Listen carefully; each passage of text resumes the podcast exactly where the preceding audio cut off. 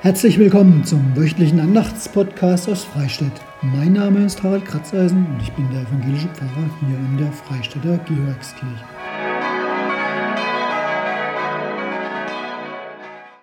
Ja, herzlich willkommen zum Podcast zum vierten Sonntag in der Passionszeit, dem Sonntag Letare oder im Kalender der 14. März 2021. Der Wochenspruch für die vor uns liegende Woche er soll uns durch diesen Podcast ein wenig begleiten. Jesus hat mal gesagt und im Johannesevangelium wurde es aufgeschrieben, wenn das Weizenkorn nicht in die Erde fällt und er stirbt, bleibt es allein. Wenn es aber stirbt, bringt es viel Frucht.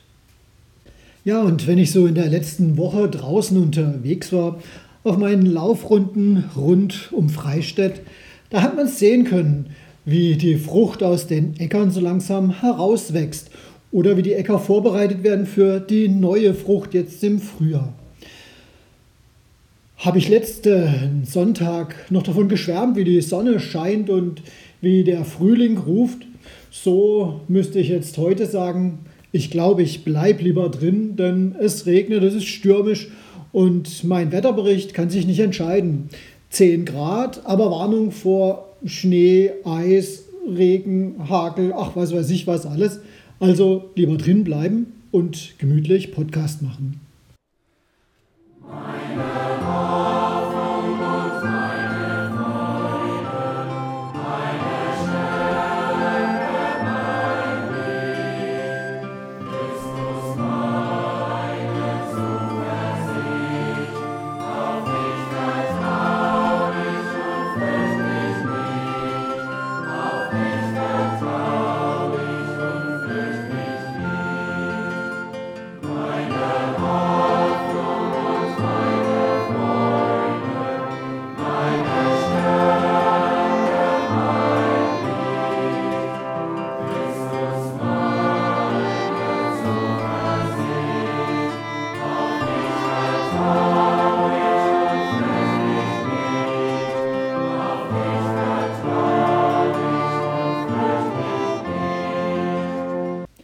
Verse aus dem 84. Psalm sind Psalm für diesen Sonntag. Wie lieb sind mir deine Wohnungen, Herr Zebaoth. Meine Seele verlangt und sehnt sich nach den Vorhöfen des Herrn. Mein Leib und Seele freuen sich in dem lebendigen Gott. Der Vogel hat ein Haus gefunden und die Schwalbe ein Nest für ihre Jungen. Deine Altäre, Herr Zebaoth, mein König und mein Gott. Wohl denen, die in deinem Hause wohnen, die loben dich immer da. Wohl den Menschen, die dich für ihre Stärke halten und von Herzen dir nachwandeln. Wenn sie durchs dürre Tal ziehen, wird es ihnen zum Quellgrund, und Frühregen hüllt es in Segen. Sie gehen von einer Kraft zur anderen und schauen den wahren Gott in Zion. Herr, Gott Zebaoth, höre mein Gebet, vernimm es, Gott Jakobs. Gott, unser Schild, schaue doch, sieh doch an das Antlitz deines Gesalbten, denn ein Tag in deinen Vorhöfen ist besser als sonst tausend Tage. Ich will lieber die Tür hüten in meines Gottes Haus, als wohnen in der gottlosen Hütten.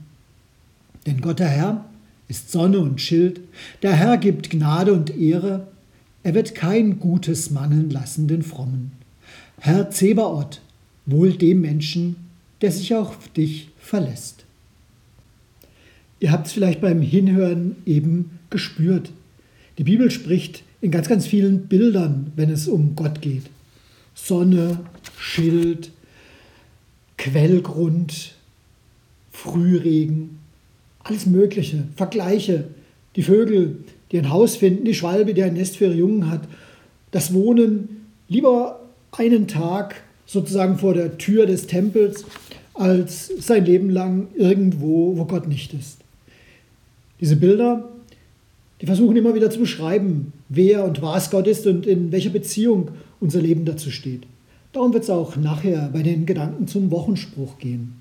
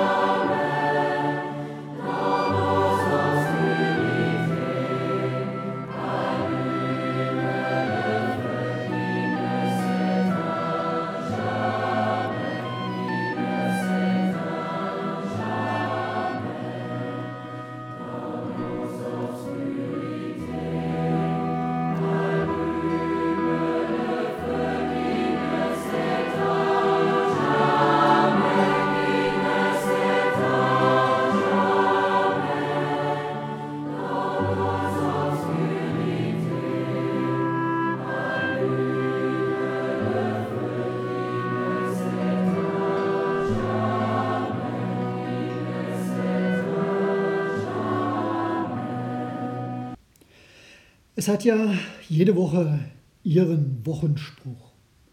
Und der wird natürlich an den Anfang der Woche gestellt, denn er soll uns ja begleiten. Vor einer Woche ging es für die nun zu Ende gehende Woche im Wochenspruch ums Pflügen. Heute ist das Säen dran. Passt natürlich in die Jahreszeit, gehört aber auch zum Lauf der Wochen hin zu Ostern. Der Wochenspruch, noch einmal, ich habe ihn vorhin schon genannt, wenn das Weizenkorn nicht in die Erde fällt und erstirbt, bleibt es allein. Wenn es aber erstirbt, bringt es viel Frucht. Die Bibel malt uns immer wieder Bilder, wenn es darum geht, Gottes Tun zu erklären, zu beschreiben. Ich selber wünsche mir da manchmal selber solche Bilder, Bilder ganz einfach zu finden, wenn ich Kompliziertes erklären möchte. Zum Beispiel einfache Bilder aus unserer Zeit, die jeder Schüler, jeder Konfi, jeder Erwachsene einfach so sofort versteht, weil sie eben aus unserer Lebenswelt sind. Damit sie verstehen, wie das mit Gott und ihnen selber ist. Bis ich dann, so wie zum Beispiel jetzt, gemerkt habe, Mensch, die uralten Bilder aus der Bibel, die sind auch heute noch gut zu verstehen. Zum Beispiel, auch wenn man heutzutage vielleicht kein Kamel durch ein Nadelöhr fädeln würde, um etwas Unmögliches zu beschreiben, wie es Jesus mal gemacht hat, sondern, was weiß ich, vielleicht den Elefanten aus dem Zoo. Den Vergleich mit dem Weizenkorn, den versteht man noch heute. Ich würde sagen, jeder. Ein Korn, das nicht in den Boden gesät wird, das kann keine Frucht bringen. Nur wenn es dort im Dunkeln der Erde stirbt, wächst, kommt neues Leben. Bleibt es am Licht, dann kann es seine Kraft nicht entfalten. Dann bleibt es allein. Ich finde ein schönes Bild. Aber für welche Wirklichkeit steht dieses Bild? Was will uns Jesus damit sagen? Wir denken da vielleicht gleich an den Tod, wenn wir sterben müssen und man uns in die Erde legt. Den Abschluss dieses Satzes mit dem Fruchtbringen, nehmen wir den überhaupt noch wahr? Oder was bedeutet er mir? Was bedeutet er euch? Denken wir einmal an andere Erfahrungen. Vielleicht an solche. Da hat sich einer vorgenommen, die Passionszeit dieses Jahr einmal nicht nur dem Kalender nachzugehen und irgendwann ist eben Ostern. Er hat sich vielleicht der Aktion sieben Wochen ohne angeschlossen, wie sie von unserer Kirche veranstaltet wird. Er will sozusagen Jesus so ein bisschen auf dem Kreuzweg begleiten, indem er sich selber ein mehr oder weniger kleines, großes Kreuz auferlegt. Sagen wir mal, er will auf Alkohol und Wurst verzichten. Jede Gelegenheit, bei der er sonst ein Bierchen getrunken hätte oder eine Wurst gegessen, die soll ihn nun erinnern, hey, stopp, da ist noch mehr. Du bist Christ, du bist getauft im Namen Jesu, du heißt nach dem Herrn, der für dich so unendlich viel getragen hat. Denn sein Kreuz, an dem er dann starb, war tausendmal schwerer. Was wird dieser Christ also erleben? Zuerst sicher immer wieder das Gefühl des Verzichts. Vielleicht auch so ein bisschen schmerzlich. Ach, so dieses Bier zum Feierabend täte jetzt einfach gut. Und ein Festbau ohne Wurst, naja, irgendwie fade. Da macht Essen schon ein bisschen weniger Spaß. Ich selber wünsche ihm, hey, bleib standhaft. Dann wirst du nämlich nach einiger Zeit etwas anderes erfahren das nimmt mir ja gar nicht nur etwas. Das ist ja nicht allein nur Verzicht. Da liegt ja auch was drin. Das ist wie ein Geschenk. Es macht mich froh und reich. Oder manchmal einfach nur frei. Wenn das Weizenkorn nicht in die Erde fällt. Ja, gewiss, am Anfang, ist jeder Verzicht auch ein bisschen wie Sterben. Ich werde ärmer, denn ich muss etwas aufgeben. Und je nachdem, was ich mir da vorgenommen habe, tut's weh. Aber soll es ja auch in dem Fall, sonst fehlt es an der Erinnerung. Aber dann, wenn ich durch meinen Verzicht frei werde, wenn ich es spüre, hey, ich kann das entbehren, ich muss dieses Glas Bier nicht haben, ich bin bei meinem Festbar immer noch fröhlich, auch ohne meine Wurst. Unbeschreiblich. Schon bei so kleinen Dingen, die ich mir auferlege. Ich selber erlebe es, wenn ich auf Kaffee verzichte. Zwei Tage fühle ich mich unbeschreiblich unglücklich, bekomme Kopfweh, Entzug sozusagen von Stoff. Aber dann werde ich frei und mein Kopf wird zum Beispiel klarer. Ich spüre den Gewinn, den ich habe. Und wie ging der Satz doch weiter bei Jesus? Wenn es aber erstirbt, bringt es reiche Frucht. Das ist dann noch einmal eine ganz andere Wirklichkeit. Und die kennen wir wahrscheinlich auch alle miteinander. Sagen wir mal, da ist beispielsweise eine Beziehung zerbrochen. Die Verbindung zwischen zwei Menschen, die irgendwann nicht mehr von Liebe bestimmt war, sondern von Abhängigkeiten oder gar von Unterdrückung. Und auf Dauer das ja so eine ganze Weile, bis die Wunden, die man sich gegenseitig beigebracht hat, heilen. Oder die einer dem anderen beigebracht hat, bei dem, der unterdrückt war, bei dem, bis das geheilt ist. Da gehen vielleicht Jahre ins Land, bis Schmerz und Tränen nicht mehr da sind, wenn man von dem oder der anderen spricht. Auch das ist so ein wenig Besterben. Und hat ja noch nicht mal was mit dem Tod zu tun. Aber auch daraus kann in einem Leben Frucht reifen. Der Mensch, der frei geworden ist, kann sich ganz neu entwickeln, seine Persönlichkeit entfalten. Einer, der wie der Besitz des anderen war, der wird für andere Menschen offen und merkt, hey, ich bin ja auch für andere wichtig und wertvoll. Und schließlich steht uns das Bild noch für eine letzte Wahrheit.